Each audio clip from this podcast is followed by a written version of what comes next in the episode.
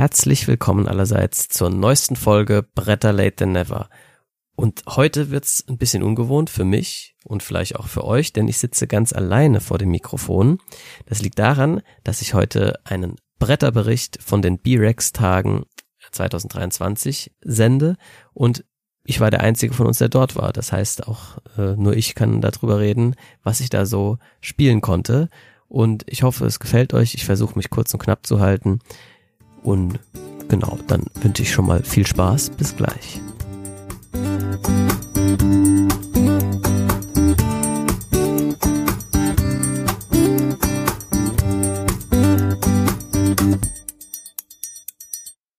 Okay, die B-Rex-Tage 2023. Jetzt wird sich vielleicht der ein oder andere fragen, äh, B-Rex, äh, das sagt mir eigentlich gar nichts, was ist denn das?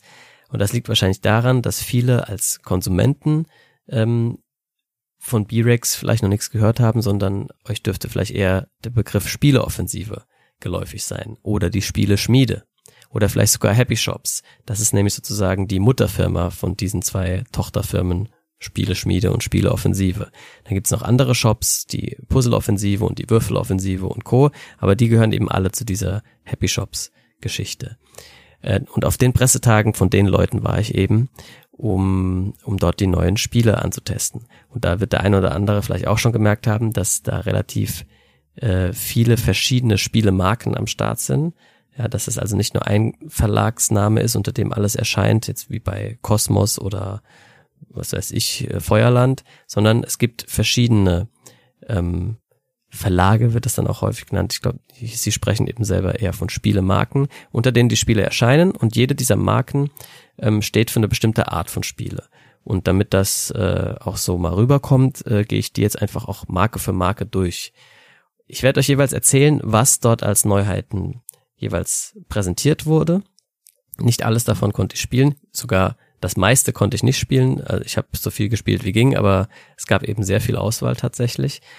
Und äh, ich werde aber trotzdem mal kurz erwähnen, was so als Neuheit schon erschienen ist, beziehungsweise noch erscheinen wird oder jetzt gerade im Erscheinen ist, damit ihr euch da ein Bild machen könnt, was so auf euch zukommt.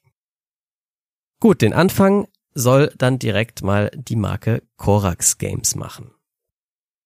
Korax Games ähm, beschreiben sich selbst als Spiele, die nicht gerade kooperativ sind, sondern viel eher eben kompetitiv mit sehr hohem Interaktionsgrad. Das heißt, man hat viel Konfrontation, die Spieler nehmen sich vielleicht was weg, machen sich was kaputt, greifen einander an und so weiter und so fort. Spiele, die irgendwie in diese äh, Kategorie reinfallen, erscheinen bei Korax Games. So, und dieses Jahr auf den B-Rex-Tagen lag da einiges von Korax Games, das man spielen konnte. Ich habe es dazu tatsächlich nicht geschafft, irgendwas von äh, Korax Games zu testen. Allerdings ähm, werde ich euch bald zu einem davon wenigstens was erzählen, denn das steht schon bei mir zu Hause rum. Aber dazu gehören zum Beispiel Abomination, ein Spiel, bei dem man so in Frankenschein-Thematik aus Leichenteilen irgendwie Monster zusammenbaut. Dann gab es zu testen, das wollte ich eigentlich am letzten Abend noch mitten in der Nacht anfangen, aber dann hat es leider doch nicht geklappt mit dem Flo vom Brettspielblog. Der musste dann ähm, noch arbeiten sozusagen. Die haben dann noch ein Video gedreht oder einen Livestream gemacht. Ähm, und zwar Unfair, ähm, ein, ähm, wie, wie heißt das schnell wieder? Freizeitparkspiel, bei dem es eben sehr unfair zugeht, wie der Name schon sagt. Dann Queen of Twelve, ähm, das ist der Nachfolger von King of Twelve und Council of Twelve, ein äh, ja, schnelles, äh, Schnick-Schnack-Schnuck-mäßiges Spiel, wo man sich gegenseitig so bisschen äh, einschätzen muss, welche Karte spielt er jetzt als nächstes. Und wenn man die gleichen Karten spielt, canceln die sich gegenseitig aus. So das ist ganz knapp das Prinzip. Dann lag da noch Belad rum. Das habe ich nicht gespielt, weil ich es hier zu Hause rumstehen habe. Da werde ich also in einer der nächsten Folgen sicher was zu sagen. Ähm, Urlock, äh, das ist so ein äh, Würfelspiel, Duell, Zweierspiel im Assassin's Creed Universum. Sah auch sehr cool aus. Leider keine Gelegenheit gehabt. Und Mind Management, das habe ich schon gespielt. Ähm, aber das ist ja jetzt auch nicht mehr so die Neuheit. Also es ist, glaube ich, schon ein bisschen draußen und ähm, ja, für jeden, der äh, Scotland Yard gerne gespielt hat und mal was möchte, das dann noch ein bisschen drüber hinausgeht, der sollte sich das angucken. Das könnte was für euch sein. Ähm, genau, aber bei mir ist schon ein bisschen her. Ich gehe jetzt auch auf das Spiel gar nicht genau ein, weil ich da gar nicht mehr so genau weiß, wie das im Detail gelaufen ist. Aber das so als kurze Übersicht zu Korax Games, was da so auf euch zukommt. Ähm, genau. Wir gehen direkt weiter zur nächsten Marke, nämlich Grimspire. Grimspire wiederum ist jetzt eher eine Marke für Fans von dunkler Fantasy, Endzeit, dunkler Sci-Fi, viel Atmosphäre, also alles, was irgendwie düster und mystisch und äh, bisschen gruselig vielleicht auch ist, das kommt bei Grimspire dann ins Programm. Da habe ich ein Spiel ausprobiert ähm, und von dem möchte ich euch jetzt auch kurz erzählen. Das hat mich nämlich wirklich schon lange interessiert. Es kommt jetzt endlich auf Deutsch und zwar Vagrant Song. Ähm, das ist auf Englisch äh, schon länger draußen und da habe ich eben viele Videos zugesehen, unter anderem ganz viele Dice Tower Videos, wo das Spiel sehr gut angekommen ist. Und jetzt hatte ich endlich eben auch die Möglichkeit, es zu spielen. Wir haben das Einstiegsszenario gespielt. Ähm, ich kann also auch nur dazu jetzt was sagen. Das ist ein, ein Ersteindruck, das bitte immer im Hinterkopf behalten. So, zunächst mal ist das Spiel angesiedelt thematisch in einem Zug. Wenn ich das richtig verstanden habe, ähm, sind wir vier Leute, die in diesem Zug irgendwie gestrandet sind und wissen auch gar nicht so richtig, wie wir da hingekommen sind. Und irgendwie ist das in dem Zug alles ganz komisch. Ne, man sieht auch draußen irgendwie nicht Welt, die Welt vorbeifahren, sondern irgendwie alles ist so im Nebel. Und dann sind da außerdem so gesichtslose äh, Figuren oder nicht gesichtslose, die ewig abgewandten Gesichter heißen die, glaube ich, im ersten Szenario. Also Leute, die, die sehen, sieht man die ganze Zeit nur von hinten. Und das ist halt der große Boss in diesem ersten Szenario. Die müssen wir irgendwie äh, wieder menschlich machen. Das ist unser Ziel. Äh, das Spiel ist nämlich ein Boss-Battler. Es gibt immer irgendwie einen Boss, den wir menschlich machen müssen. Und es ist kooperativ und funktioniert so, dass wir immer, wenn wir dran sind, eine unserer Charakterfähigkeiten nutzen können. Das ist Laufen oder Angreifen oder irgendeine Spezialfähigkeit, die wir uns am Anfang ausgesucht haben. Und unser Ziel ist es eben, im Prinzip den Boss zu besiegen. Aber statt Lebenspunkte zu verlieren, wollen wir dem hier eben Menschlichkeitspunkte wieder dazu äh, gewinnen lassen quasi. Also das geht trotzdem über schön prügeln, also wir prügeln dem die Menschlichkeit sogar äh, sozusagen einfach wieder ins Hirn. Und wenn wir das schaffen, dann haben wir halt gewonnen, wenn nicht, haben wir verloren. Ähm, wir können nämlich unsere Menschlichkeit auf der anderen Seite verlieren, wenn der Geist zum Beispiel durch uns durchläuft oder wenn er uns irgendwie angreift. Und ja, jedes Mal, wenn wir eine Aktion gemacht haben, das sind, wie gesagt, diese ganz klassischen Sachen, klassischen Sachen, ich bewege mich, ich greife an und so weiter. Dann ist der Geist dran. Dazu wird zufällig ein Plättchen aus so einem Sack gezogen und da ist dann irgendein Symbol drauf und das äh, muss man dann im Buch nachlesen, was, was der Geist jetzt macht jeweils. Äh, sehr verwirrend ist, äh, glaube ich, wenn man das Spiel öfter spielt, dass in jedem Szenario diese Symbole bei jedem Boss sozusagen andere Sachen auslösen. Außerdem kann der Boss noch in verschiedenen Stimmungen sein. Der kann gut, so gut gelaunt oder schlecht gelaunt quasi sein und äh, dann bedeuten die auch jeweils noch was anderes. Das heißt, man muss sehr viel im Buch nachschlagen die ganze Zeit, um zu gucken, was passiert jetzt eigentlich gerade. Naja, im Endeffekt haben wir dann da 45 Minuten gespielt, es war ganz lustig, es passieren äh, immer so Zwischenereignisse ab und zu, die ausgelöst werden, dann liest man wieder kurz bisschen Story im Buch nach und das ist wirklich cool gemacht. Das Spiel sieht auch sehr cool aus, sehr cool illustriert, eine ganz eigene Art von Grafikstyle. Und ja, dann hatten wir es irgendwann geschafft und ehrlich gesagt hat mich das ein bisschen enttäuscht zurückgelassen. So, das Spiel, äh, das, also da ist nicht viel Spiel drin. Ja, es sind sehr basic Aktionen. Es ist irgendwie gefühlt auch ziemlich egal, was man macht, weil man hat so viele Lebenspunkte, dass es zumindest in diesem Einstiegsszenario jetzt quasi gar keine Frage war, ob, also gar nicht irgendwie spannend war, ob wir das schaffen oder nicht, nur wie lange es dauert sozusagen. Und ja, im Endeffekt macht man eigentlich wirklich nicht viel. Vielleicht ist das in komplizierteren Szenarien später noch besser. Das kann ich jetzt so nicht einschätzen, aber das, was mich jetzt, also im ersten Szenario hat mich jetzt nichts dazu animiert, unbedingt noch weiterspielen zu wollen, ehrlich gesagt. Es ist einfach äh, wahrscheinlich auch eher so ein bisschen Story- und Flavorlastig, das Spiel. Ne? Also wenn man auf so Gruselzeug und auf diesen Grafikstyle und auf das ganze Setting steht, dann macht das wahrscheinlich erst recht nochmal viel mehr Spaß und dann ist auch gar nicht so wichtig, dass das Spiel selbst vielleicht, äh, ja, nicht so viel hergibt. Aber für mich, äh, mich hat das jetzt eben nicht im besonderen Maße angesprochen und äh, deswegen brauche ich da jetzt, glaube ich, nicht noch mehr Zeit rein zu investieren. Aber das heißt nicht, dass es nicht anderen Leuten äh, sehr gut gefallen könnte. Ja, das ist äh, ganz wirklich in dem Fall äh, möchte ich da explizit darauf hinweisen, dass das sozusagen nur mein subjektives Empfinden ist, weil das ganze Setting und so weiter mich persönlich nicht im Besonderen anspricht. Das war Vagrant Song von Matt Carter, Justin Gibbs, Kyle Rowan und erscheint bei Grimspire. Gut, von Grimspire habe ich sonst auch nichts ausprobiert. Wie ich gerade schon gesagt habe, dieses düstere Fantasy, Endzeit und so weiter, das ist alles äh, nicht unbedingt so äh, mein, mein erstes Genre, äh, auf das ich direkt äh, anspringe. Stattdessen habe ich mich eher bei den Strategiespielen ein bisschen länger rumgetrieben, also so im Kenner- und Expertenbereich. Und auch dafür gibt's eine eigene Marke, nämlich Giant Rock. Bei Giant Rock hat einiges rumgelegen, was wirklich interessant ist. Ähm, die, die ich nicht geschafft habe, die ich aber auf jeden Fall äh, noch ausprobieren muss dieses Jahr, sind zum einen Time Capsules. Das ist ein Spiel, bei dem man, ich weiß nicht genau, wie es funktioniert, aber jeder hat so vier große Plastikbälle. Das, ich dachte zuerst, da hat jemand seine Boccia-Kugeln mitgebracht.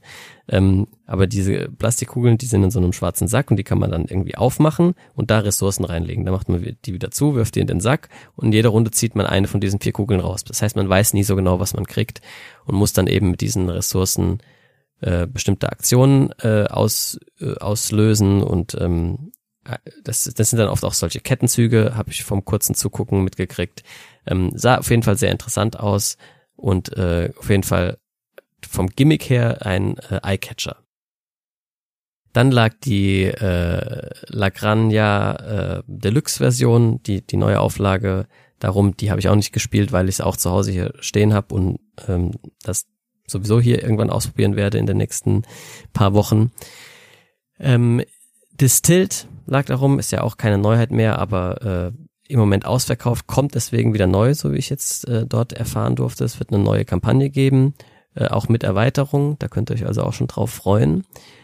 Und dann äh, ein Spiel, das ich gerne gespielt hätte, aber da hat mir einfach die Zeit dazu gefehlt, äh, und zwar Hegemony. Das sieht wirklich sau interessant aus. Vier Personen mit asymmetrischen Fraktionen, ein Politikspiel.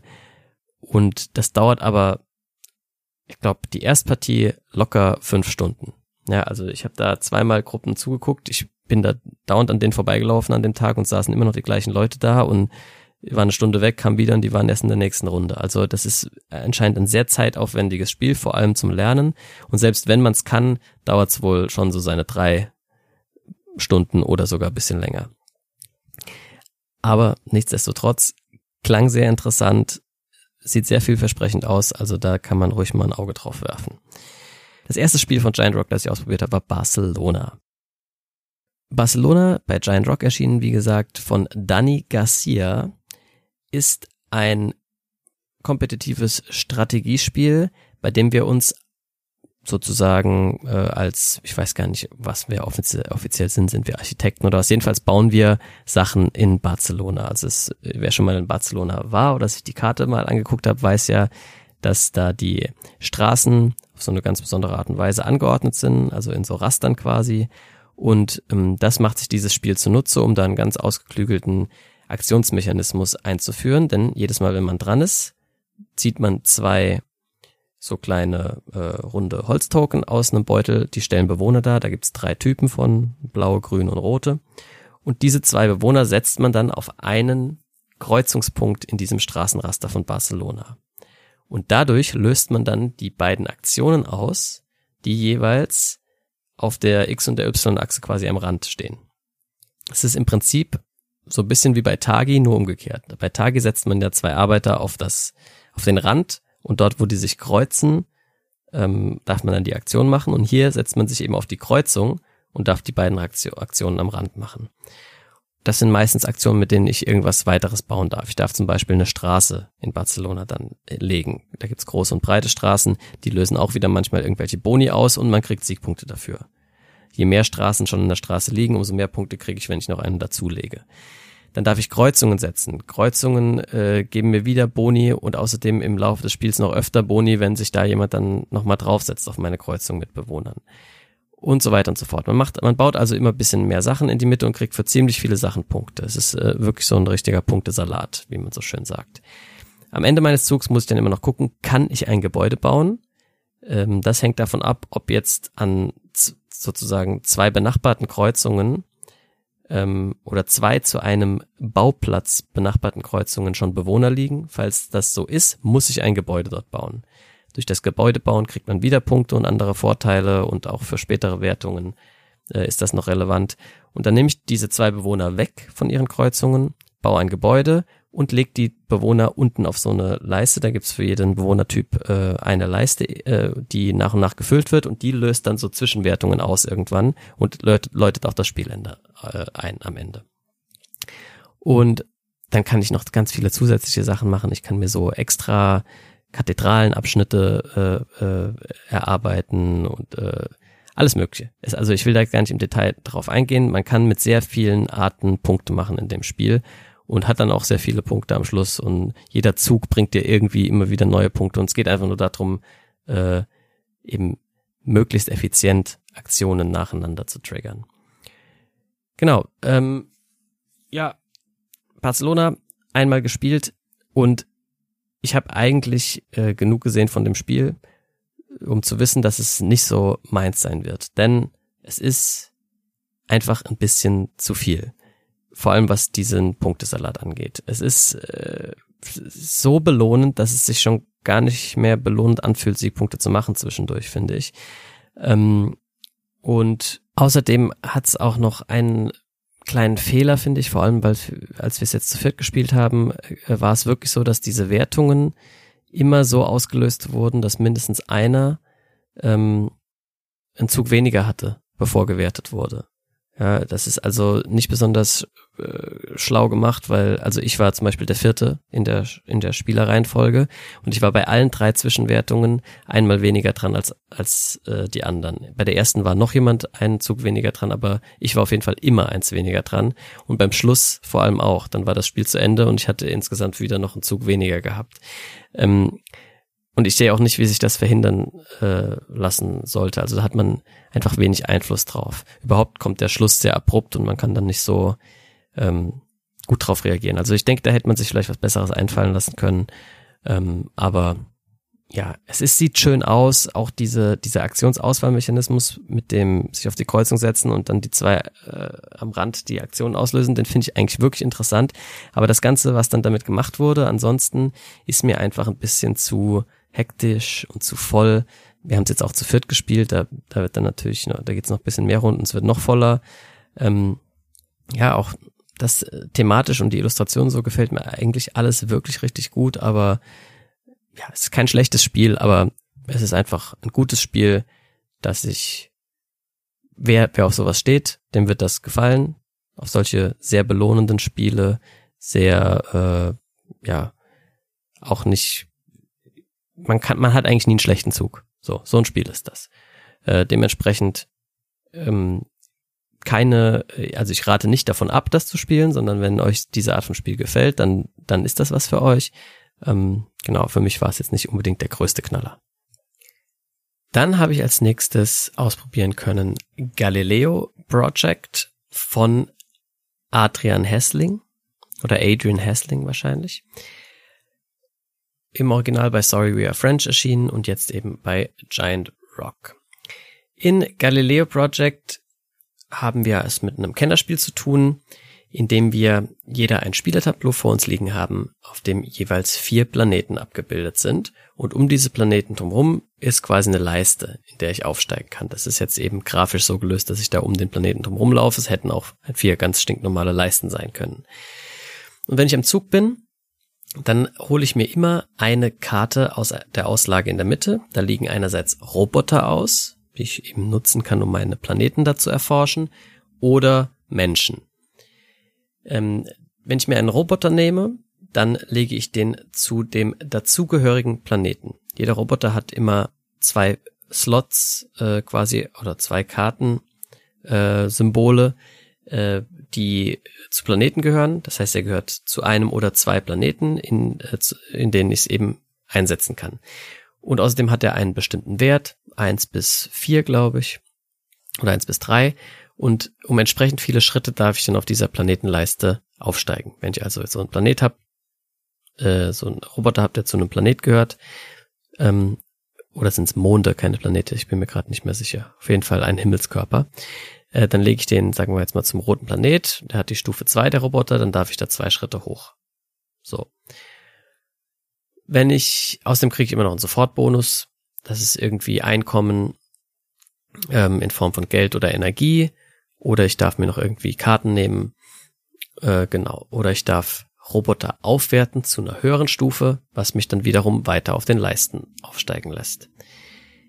Ich kann mir aber auch Menschen nehmen. Menschen bringen mir entweder einen tollen Sofortbonus oder ich lege sie unter mein Spielerboard äh, für einen bestimmten Entwertungsbonus, den sie mir geben. Das darf ich mir dann jeweils äh, aussuchen. Der Clou ist, ich ähm, muss immer in der Mitte auf einer bestimmten Leiste sein, um bestimmte Effekte triggern zu dürfen. Sprich, um mir ein, äh, es gibt eine rote und eine blaue Leiste in der Mitte, äh, auf der ich, äh, auf diesem zentralen Board, wo auch die Kartenauslage ist, und da kann ich einen Einfluss gewinnen, bis zu zehn Einfluss, und das sind die Kosten, die ich zahlen muss, um die Roboter oder Menschen anzuheuern. Ähm, es gibt aber die Leiste in Blau und Rot und um die zu wechseln, muss ich in sogenannten Credit, das ist eine der Ressourcen, zahlen. Und das möchte ich ab und zu tun, denn ich darf die blauen Roboter nur kaufen, wenn ich auf der blauen Leiste bin und die roten nur kaufen, wenn ich auf der roten Leiste bin. Gleiches gilt für die äh, Menschen, wo ich ja entweder den äh, Soforteffekt oder die Entwertung nutzen muss und auch da muss ich entsprechend auf der roten oder auf der blauen Leiste sein. Gut, jetzt warum will ich auf den ähm, Planeten überhaupt mehr Roboter haben, damit ich da auf den Planetenleisten hochkomme? Naja, weil sie mir neue Boni freischalten. Zum Beispiel kann ich dann äh, bekomme ich einen Discount beim Anwerben von neuen Karten. Oder ich kriege Energie, eine sehr seltene, rare Ressource in dem Spiel. Oder ich darf mehr so Entwertungsmenschen unter meinem Board liegen haben. Und so weiter und so fort. Ähm, außerdem hat jeder von uns noch ein sogenanntes Startprojekt. Da kann man irgendwann, wenn man die richtigen Karten sich holt, darf man dann da einen von so vier Startrobotern, die man hat, sich aussuchen und drauflegen. Und jeder hat außerdem noch so vier ähm, Mondplättchen, die ich eben äh, auch auf Roboter oder auf dieses Startprojekt platzieren kann durch bestimmte Effekte, damit ich sie äh, zu dem entsprechenden Mond ausspielen darf. Das machen wir dann so lange, bis äh, das Spielende ausgelöst ist, dadurch, dass entweder einer der beiden Stapel leer ist oder jemand hat zehn Roboter gespielt und dann zählen wir Punkte. Es gibt noch so sogenannte Meilensteine, die wir uns zwischendurch kaufen können, ähm, beziehungsweise die die wir kriegen, wenn wir eine bestimmte Voraussetzung erfüllt haben, die uns dann noch zusätzliche Punkte und oder Fähigkeiten während des Spiels einbringen. Und wenn das Spielende da ist, dann zählen wir unsere Punkte. Die kriegen wir hauptsächlich dadurch, dass wir auf den Leisten aufgestiegen sind und auch dadurch, dass wir eben diese Meilensteine äh, erreicht haben. Je früher, umso besser. Und durch die Entwertungsbedingungen auf den Menschen, die wir angeheuert haben. Ähm, ein relativ leicht zu lernendes und ein relativ flott gespieltes Spiel. Das ist wirklich also äh, zwei große Pluspunkte an dem Spiel. Ähm, es ging wirklich fix, man hatte nicht wirklich Downtime. Das Spiel war auch schnell vorbei. Äh, es ist also, es, es it doesn't, wie sagt man, overstay it's welcome auf Deutsch. Also es braucht einfach halt nicht länger, als es brauchen sollte. Ähm, trotzdem hat's mich jetzt auch nicht megamäßig begeistert. Es ist nichts wirklich Neues, aber es funktioniert ganz gut und dadurch, dass es so flott geht, kann man das auch ruhig ab und zu mal spielen, finde ich, weil es äh, so schnelle Spiele ähm, können natürlich auch nicht besonders strategische Tiefe entwickeln in den meisten Fällen und hier ist doch genug da, als äh, dass es Spaß macht, sich da noch bisschen dran auszuprobieren. Ähm, in dem Sinne äh, ist das auf jeden Fall was, was ich mal empfehlen kann, wenn man nach einem schnellen Spiel auf Kennerniveau sucht, das auch ähm, wenig Spieler, falls man da jemanden mal animieren möchte, ein bisschen was äh, komplexeres zu lernen, dann bietet sich das an, weil es eben so schnell gelernt ist und schnell gespielt ist. Einziger Nachteil, der jetzt da wieder dagegen spricht, der wurde auch wirklich von allen, mit denen ich dort äh, darüber gesprochen habe, kritisiert, ist die Ikonografie. Die ist am Anfang wirklich sehr verwirrend oder gar nicht so viel mehr verwirrend als in vielen anderen Spielen auch, aber es gibt keine gute Übersicht. Es gibt keine Spielerhilfen, sondern es gibt nur im Regelbuch drei Seiten, auf denen die ganzen Symbole drauf sind, wo man wirklich in den ersten paar Zügen jedes Mal nachgucken muss, was macht eigentlich die Karte gerade genau, was macht dieser Roboter, was macht dieser Mensch. Das ist ein bisschen unglücklich, da hätte man nur vier kleine äh, Karten drucken müssen für jeden Spieler eine, dann wäre die Sache gelöst worden. Also das, das verstehe ich nicht, dass das nicht beim Spieletesten aufgefallen ist, dass neue Spieler damit Probleme haben. Aber ansonsten ein solides Spiel und ja, ich freue mich da vielleicht noch mal ein, zwei Mal, ähm, wenn es dann draußen ist, mich dran auszuprobieren. Als nächstes im Giant Rock Universum äh, habe ich gespielt Books of Time, beziehungsweise auf Deutsch Bücher der Zeit von Philipp Glowasch. Ähm, und das war neben Nukleum äh, der zweite Tisch, der eigentlich immer besetzt war. Also das äh, hat, hat da sehr viel äh, ja, Interesse für sich beanspruchen können, das Spiel. Und das liegt vermutlich hauptsächlich daran, wie es aussieht. Denn was da auf dem Tisch liegt, das macht schon einiges her. Jeder Spieler hat vor sich drei quasi so Aktenordner liegen in, in klein. Also das Format ist quasi äh, was ist, da kommt denn nach DIN A5, DIN A6, ja, du hast einen Aktenordner, wo jeweils zwei DIN A6 Seiten so ungefähr reinpassen. Wirklich richtig so mit aufklappen und, äh, und dann kann man da so Sachen einheften. Denn die Karten in dem Spiel sind alles Buchseiten, die zwei Löcher haben, die ich dann tatsächlich in meine kleinen Aktenordner da einhefte. Das ist schon mal wirklich äh, verrückt. Also das hat, hat man, glaube ich, vorher noch nicht gesehen und dementsprechend aufsehenerregend war das dann auch. Das Spiel selbst ist, würde ich sagen, ein ja so ein klassisches Spiel auf, äh, auf äh, Kennerspielniveau im Sinne der Spiel des Jahres Jury. Also das ist für Familienspieler, die dann mal den nächsten Schritt wagen wollen. Und was wir tun, ist, wir haben ein, eine Chronik heißt das, glaube ich. Da sind ähm, 16 Buchseiten auch eingeheftet, die wir nach und nach umblättern. Das jede Runde eine Buchseite, wo uns immer eine Aktion zur Verfügung steht, die wir machen können. Ähm, die dürfen wir immer machen und zusätzlich wählen wir eine von unseren Aktionen aus. Ähm, die können dann darin bestehen, mir eben neue solche Seiten aus der Mitte zu draften, um sie in meine Bücher zu heften oder in einem meiner drei Bücher die Aktionen, die gerade aufgeschlagen sind, auszuführen, weil auf diesen Buchseiten sind auch weitere Aktionen drauf. Oder ich darf eben in meinen Büchern blättern, um dort auf Seiten zu kommen, wo dann Aktionen sind, die ich vielleicht ausführen möchte. Oder ich kann in der Mitte auf so einem gemeinsamen Board in Leisten aufsteigen, um mir dort weitere Boni und Siegpunktwertungen äh, für den Schluss freizuschalten. Um, genau, wenn jeder eine Aktion gemacht hat, wird die Seite in dieser Chronik umgeblättert und die nächste Runde beginnt. Man macht wieder eine Aktion von dort und eine der gerade von mir beschriebenen Aktionen. Jedes unserer drei Bücher hat jetzt noch so ein bisschen eine eigene ähm, Entwertungsbedingungen. Es gibt Gelb, Grün und Rot. In Gelb war es so, dass man bestimmte Symbole auf den Buchseiten in einer bestimmten Reihenfolge einheften möchte. Bei Rot war es so, dass man von einer bestimmten Sorte oder von verschiedenen Sorten wollte man die mehrfach sozusagen in seinem Buch haben, die Symbole. Und in Grün wollte man möglichst viele verschiedene Symbole ähm, einordnen.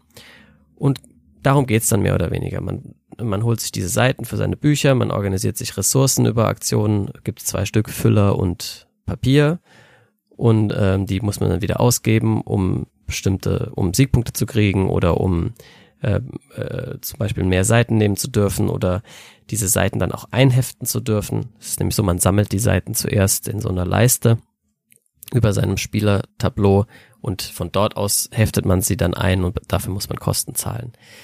Genau, und dabei betreiben wir eben hauptsächlich Set Collection in unseren Büchern, versuchen da die Symbole zu äh, sammeln ähm, und versuchen auf den Leisten in der Mitte so aufzusteigen, dass wir da tolle Boni freischalten oder noch mehr Siegpunkte am Schluss. Und nach 16 Runden ist das Spiel vorbei und irgendwer hat am meisten Punkte gemacht. Es ist also wirklich kein großes Hexenwerk, aber es wird ein ganz schöner Aufwand betrieben außenrum, ne? weil dadurch, dass ich diese Bücher dauernd auf und zu mache, ist da auch äh, viel, viel Aktivität am Tisch und viel Geräuschkulisse auch, weil diese diese Ordner, ne, das sind diese, die man so aufklackt, die man so auseinanderzieht. Klack macht's dann dauernd, dann heftet wieder was ein, klack, da macht man es wieder zu und dann heftet der nächste was ein und es klackt schon wieder. Und also da ist was los am Tisch. Es sieht wirklich toll aus. Die Illustrationen sind auch der Wahnsinn. Das ganze Material ist umwerfend. Und das Spiel dahinter ist in Ordnung. Es ist halt etwas, es ist seicht, aber das ist äh, im Grunde erstmal nichts Schlimmes. Nur was mir wirklich nicht gefallen hat, ist, ich sammle diese ganze Zeit Buchseiten und auf jeder Buchseite sind Aktionen. Und ich hatte dann am Anfang erwartet, dass ich quasi versuche, mir möglichst gut diese Buchseiten so zusammen zu sammeln, dass ich dann tolle Aktionsfolgen habe quasi. Wenn ich die Aktion mache, weil nachdem man eine Aktion im Buch macht, blättert man immer eine Seite weiter. Und wenn man das nächste Mal dran ist, macht man dann die Aktion auf der nächsten Seite. Und so habe ich mir eben ein bisschen erhofft, dass man sich dann so eine geile Maschine aufbaut. Ja, ich mache die Aktion, dann komme komm ich auf die Seite, dann mache ich die Aktion, dann blätter ich vielleicht wieder vor und äh, irgendwie so. Äh, Im Endeffekt war davon aber gar nichts zu spüren, auch bei keinem meiner Mitspieler, sondern es geht wirklich nur darum, dass man die richtigen Symbole sammelt. Dass man also am Schluss die richtigen Seiten in seinem Buch hat und die Aktionen da drauf sind einem fast schon so ein bisschen egal. Es sind auch viel zu viele. Ich habe die meisten von diesen Aktionen eben nie benutzt weil man hat nur 16 Runden, aber um wirklich Punkte zu machen, brauchst du auch, musst du auch die, so viele Seiten sammeln fast schon. Ähm, und jedes Mal ist das eine Aktion. Ne? Also ich kann entweder nur eine Seite nehmen, dann als nächste Aktion muss ich die ja noch in der nächsten Runde dann einheften, dann habe ich sie erstmal. Also ich verschwende schon zwei Aktionen, bis ich überhaupt so eine Seite drin habe. Wenn ich sie jetzt noch auslöse, die Aktion, dann habe ich noch eine Runde verschwendet. Dann sind schon drei Runden weg, sind nur noch 13 übrig und ich muss ja irgendwie noch an die anderen Buchseiten kommen, die ich für meine Endwertung brauche. Ähm, vielleicht ist es, wenn man es öfter spielt, auch anders und man konzentriert sich dann vielleicht mal nur auf ein Buch ähm, und versucht da aber dann eben besonders Siegpunkte äh, rauszuquetschen und vernachlässigt die anderen beiden so ein bisschen. Das kann natürlich sein. Ähm, also ich würde das auf jeden Fall noch ein paar Mal spielen, um zu gucken, ob es nicht äh, vielleicht ja, interessantere Arten und Weisen gibt, das Spiel zu spielen. Aber so trotzdem war der erste Eindruck einfach, es ist ein bisschen viel Bohai um ein bisschen wenig Spiel am Ende dann tatsächlich leider.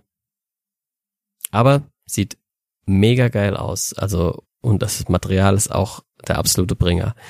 Ähm, deswegen probiert das mal aus, wenn es euch gefällt. Das ist auf jeden Fall was, mit dem man auch wenig Spieler, glaube ich, relativ gut animieren kann sich mal ein, zwei Regeln mehr anzuhören, weil das sieht schon echt, das macht schon echt was her. Der Aufforderungscharakter ist auf jeden Fall sehr hoch. Gut, dann als nächstes eine Neuheit von Simone Luciani, die bald erscheint, und zwar Nucleum. Nucleum ist äh, thematisch angesiedelt im 19. Jahrhundert zur Industrialisierung, aber quasi in so einem alternativen Zeitstrahl, in dem damals schon mit Atomenergie gehandwerkt wurde und in dem wir quasi dafür sorgen, dass unsere Städte oder, oder ja, doch unsere Städte mit Energie versorgt werden aus Kernenergie. Das ist so das Thema. Mechanisch ist das Spiel ein großer Mix aus anderen ja, äh, strategischen Euro-Klassikern. Ähm, also ich würde sagen, es ist so ein bisschen als so das, das Kind von, von vielleicht am ehesten Brass und Wasserkraft mit ein bisschen Great Western Trail und äh, vielleicht ganz entfernt noch Zug um Zug im Mix. Ähm, naja, wobei Zug um Zug ist eigentlich Blödsinn. Ja, da nur weil da auch so Schienen vorkommen, ist Quatsch. Ansonsten hat's mit Zug um Zug nichts zu tun. Das ist eher Brass, was die Züge angeht. Auf jeden Fall, also ich kann das Spiel hier auf keinen Fall äh, im Detail erklären, aber ich versuche mal so einen groben Überblick wenigstens zu verschaffen. Der Spielplan von Nucleum ähm, liegt vor uns und da sind verschiedene Städte und in den Städten haben wir Plätze, um Gebäude zu bauen. Das sind so Plättchen, die wir auf unserem persönlichen Spielertableau haben und die wir nach und nach auf dem Spielplan platzieren werden. Das ist so ähnlich wie bei Brass. Auch ähnlich wie bei Brass wollen wir diese Plättchen umdrehen, flippen, weil auf der Rückseite kriegen wir dann Belohnungen und Punkte und das schaffen wir nur dann, wenn wir sie mit Energie versorgen. Um sie mit Energie zu versorgen, müssen wir dafür sorgen, dass ein Schienennetzwerk zu einem Kraftwerk besteht und dann außerdem noch die entsprechende Kohle oder hauptsächlich eigentlich Uran irgendwo besorgen, mit zum Beispiel Uranminen, die wir auch bauen können, um genügend Energie zu haben, um diese Gebäude dann zu erleuchten. Das ist so ein Aspekt des Spiels. Ein anderer Aspekt des Spiels ist äh, die Aktionsauswahl, die sehr raffiniert ist, finde ich. Jeder von uns hat am Anfang fünf Startblättchen. Das sind gleichzeitig auch Schienenplättchen. Und jetzt kann ich diese Schiene auf den Spielplan nehmen, legen und als Schiene nutzen. Oder ich kann sie in so einen Slot bei meinem Spielertableau legen, um beide Aktionen auf dem Plättchen zu triggern. Dann darf ich die machen, dann ist der nächste dran. Wenn ich sie als Schiene lege, dann ähm, kommt es darauf an, ob ich sie passend farblich an eine Stadt oder eine andere Schiene anlege, die, weil auf jeder Seite hat mein Plättchen eben eine Farbe, rot, grün, weiß und so weiter. Und wenn ich diese Farbe matche mit dem anderen Plättchen oder der Stadt auf dem Spielplan, dann darf ich die Aktion auch auslösen. Das Problem ist dann aber danach, diese Schiene liegt auf dem Feld und bleibt dort als Schiene liegen bis zum Spielende. Ich kriege das Blättchen nicht mehr zurück, sprich diese Aktionen kann ich nicht mehr ausführen. Ich kann mir noch neue von diesen Plättchen kaufen, um immer wieder Aktionen zur Verfügung zu haben, aber man muss sich eben gut überlegen, welche man als Schiene verbaut und welche nicht.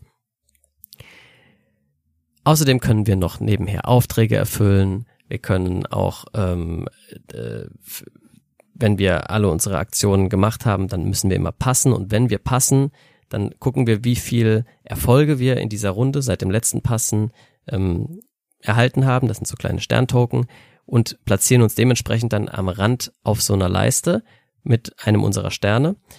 Äh, das löst Entwertungsbedingungen aus. Da gibt's vier Stück und die sind eben verschieden hoch auf dieser Sterneleiste. Das heißt, um bei der höchsten mitzumachen, muss ich irgendwann mal eine ganz tolle Runde gehabt haben, in der ich viele Erfolge freigeschaltet habe, damit ich da oben auch einen Stern reinlegen kann. Außerdem kann man die, wenn man es geschickt anstellt, dann auch noch kombinieren, aber das führt jetzt alles in der Erklärung viel zu weit. Ähm, es ist ein, ein großer Mix aus, ähm, wie kriege ich mein Netzwerk äh, gut aufgebaut, wie sorge ich dafür, dass ich genug Energie habe, wie entwickle ich meine Technologien weiter. Da hat nämlich jeder auch noch asymmetrische ähm, Fähigkeiten sozusagen, die er nach und nach freischalten kann.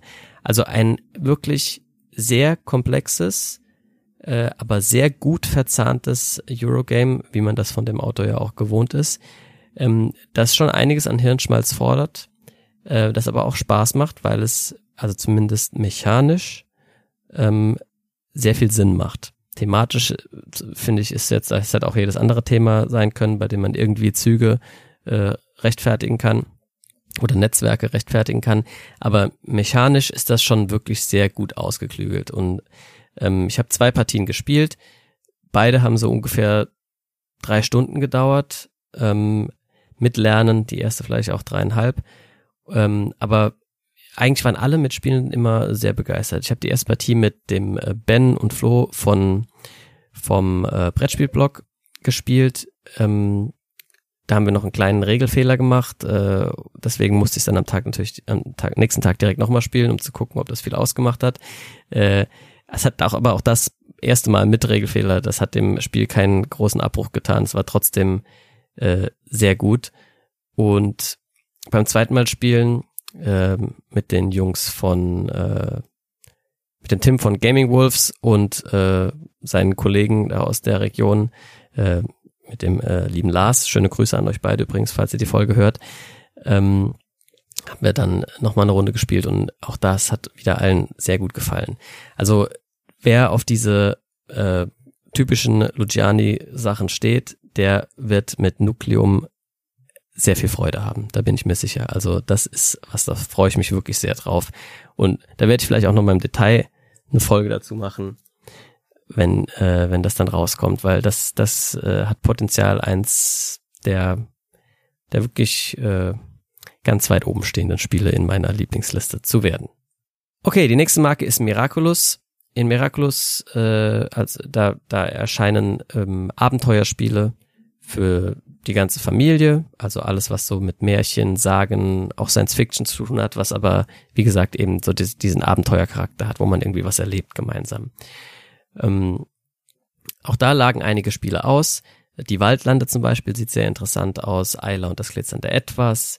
Gigamon, das jetzt ja gerade zum Kinderspiel äh, des Jahres nominiert war. Die habe ich aber alle nicht gespielt. Gespielt habe ich Gral. Graal ist ein Kartenspiel von Joan Baccaret und Aurélien Philippi, bei dem wir nacheinander Karten ablegen. Quasi wie bei Mau Mau und Uno. Und wo wir schon bei Mau Mau und Uno sind, die meisten Regeln kann man eins zu eins von diesen beiden Spielen übernehmen. Ich lege eine Karte, der nächste muss bekennen. So, das Prinzip ist schon mal gleich. Ne? Ich lege eine rote Karte, muss der nächste auch eine rote legen. Dann gibt's, äh, irgendwer muss zwei Karten ziehen. Karten. Da muss jemand zwei Karten ziehen. Es sei denn, der legt auch eine. Nee, jetzt musst du zwei Karten ziehen. Karte. Dann muss der ursprüngliche Leger eben vier ziehen. Es sei denn, der legt wieder eine, dann muss der andere sechs ziehen. Also das Prinzip kennen wir ja auch schon. Ähm, dann gibt's die Aussetzenkarten und es gibt eine Gralkarte. Und Ziel ist es, als letzte Karte diesen Gral in der Hand zu haben und die dann abzulegen. Dann gewinnt man nämlich. Wenn man äh, ansonsten irgendwie seine Karten los ist, dann gewinnt man auch, aber nicht das Spiel, sondern nur die Runde und bekommt dann so eine kleine Bonuskarte, die man in der nächsten Runde einsetzen kann. So wird man also langsam stärker. Es sollte es nach drei Runden keiner geschafft haben, den Gral als letztes in der Hand zu haben und abzulegen. Dann gibt es ein sogenanntes Turnier. Das ist dann quasi das Ganze im Sudden Death äh, Stil. Wir spielen wieder, falls einer seine Karten los wird, darf er jemanden töten und mit dessen Handkarten weiterspielen, äh, bis halt nur noch einer übrig ist oder bis es in diesem Turnier jemand schafft, den Gral als letzte Handkarte abzulegen. Das Ganze ist thematisch angesiedelt eben in der Artus-Sage, ne, deswegen auch Gral. Wir suchen den Heiligen Gral und äh, jeder kriegt am Anfang noch eine Charakterkarte, die eine einmalige oder bei manchen zweimalige Extrafähigkeit hat, sowas wie äh, wenn du angegriffen wirst, das heißt, wenn ich zwei Karten ziehen soll, kann ich das auf jemand anderen ablenken oder solche Sachen. Also alles in allem ist das wirklich einfach nur ein Mau Mau Klon mit bisschen Spezialfähigkeiten oder Mau Mau Uno Klon, weil was mir gerade einfällt, die Richtungswechselkarte gibt's nämlich auch noch. Die gibt's ja bei Mau Mau nicht, aber bei Uno schon. Und ja, das ist ein äh, ja leichtes, ähm, eine leichte Alternative zu Uno, die thematisch natürlich cooler ist als Uno, weil sie überhaupt irgendwie ein Thema hat. Und die einfach für alle Leute was ist, die genau sowas suchen, die einfach so ein, so ein Spiel, das man mit seinen Kindern, äh, wobei für für kleine Kinder ist hier das teilweise schon wieder ein bisschen zu kompliziert, wenn man die Fähigkeiten auf den Karten lesen muss, aber trotzdem mit ein bisschen älteren Kindern spielen kann oder die man mit Freunden irgendwie, die nicht viel spielen, aber die Momau können oder Uno in der Kneipe spielen kann und dass sich das ein bisschen cooler anfühlt, als einfach langweiliges Uno zu spielen. Aber alles in allem ist das kein wirklich, das erfindet nichts neu und ist auch halt wie Uno auf Dauer ein bisschen, ja, wie soll ich sagen, äh, eintönig. Ja, also ich brauche da auch keine Runde mehr von zu spielen, aber es hat bestimmt seine Zielgruppe, in der es gut ankommen wird. So, ähm, dann gab's noch äh, Spiele vom Kobold Spielverlag, ähm, die ja äh, letztes Jahr zum Beispiel Akropolis rausgebracht haben und damit äh, das äh, Spiel, das im, in Frankreich das Kennerspiel äh, sozusagen gewonnen hatte und das auch hier auf der erweiterten Liste stand. Dort erscheint äh, die Erweiterung zu Furnace. Furnace selbst auch schon dort unterschieden, erschienen. Die äh, Erweiterung heißt Interbellum. Ähm, außerdem lag dort rum das Streben nach Glück, was ich ärgerlicherweise auch nicht ausprobieren konnte. Das hätte mich nämlich sehr interessiert. Und Dim Sum, ein neues Spiel, ähm, auch eben im Familienbereich, wie alle Kobold-Spiele, die sich an die Familie richten, mit einem Sushi-Thema. Ich habe die drei Spiele alle ausgelassen, weil ich äh, aus Zeitgründen musste ich mich eben entscheiden, was ich spiele. Und die drei, weiß ich, haben Leute hier äh, in meinen Spielerunden. Das heißt, die kann, werde ich noch testen können. Ähm, stattdessen habe ich dann lieber noch eine Neuheit im Funbot äh, Verlag gespielt, beziehungsweise zwei, aber zu der einen möchte ich jetzt nicht so viel sagen, weil ich die in der nächsten Folge noch genauer besprechen werde, in der nächsten Stapel der Schande Folge nämlich, und zwar Gap. Dazu kommen wir, äh, wenn es soweit ist. Stattdessen habe ich noch ausprobiert Wirre Worte. Wirre Worte ist ein Wortassoziationsspiel von Moritz Schuster. Ich hatte auch das Vergnügen, das mit Moritz selber äh, zu spielen.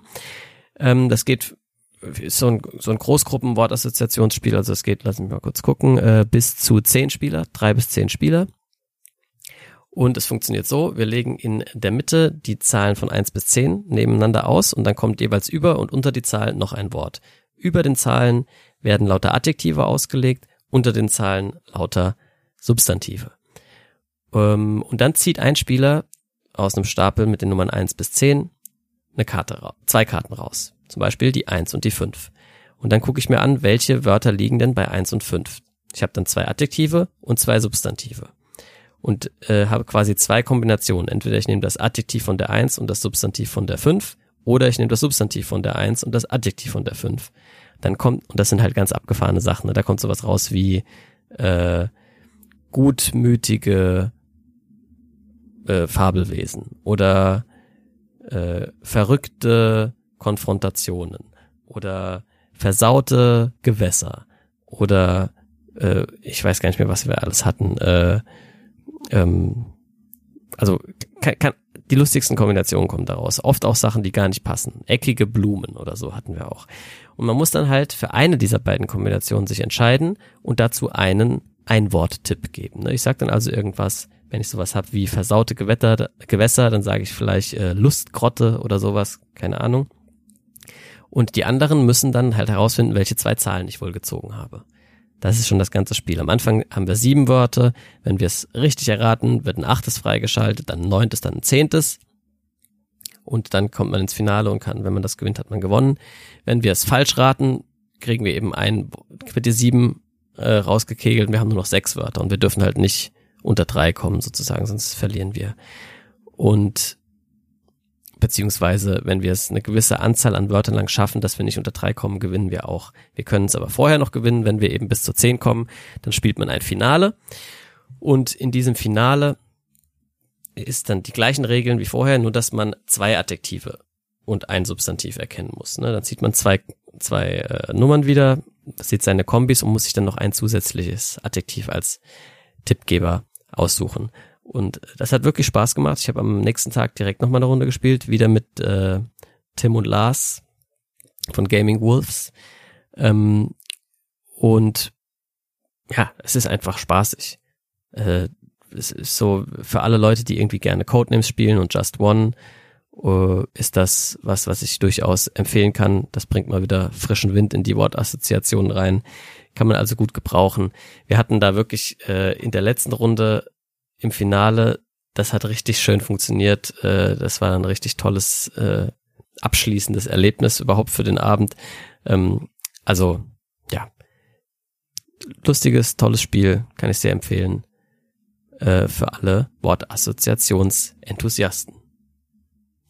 Ja, und das war's dann leider auch schon wieder. Dann waren die äh, drei Tage ratzfatz rum und generell nochmal schönen Dank an äh, B-Rex und an den Frank, wie ihr das da organisiert habt. Es war wirklich toll, hat sehr viel Spaß gemacht. Es war eine sehr gute Stimmung. Ich habe natürlich auch viele Leute sonst so aus der äh, Blogger und YouTube-Szene und so weiter getroffen. Ähm, schaut zum Beispiel mal beim Brettspielblog vorbei, die haben da ein schönes Video schon online, wo sie euch mal die ganzen Spiele zeigen, laufen da einfach quasi einmal durch die Burg und zeigen, was da alles herumgelegen hat.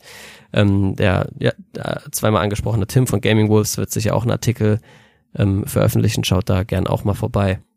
Und ansonsten soll es das jetzt auch schon wieder gewesen sein. Als nächstes kommt ein äh, Stapel der Schande Spezial. Lasst euch da schon mal überraschen. Und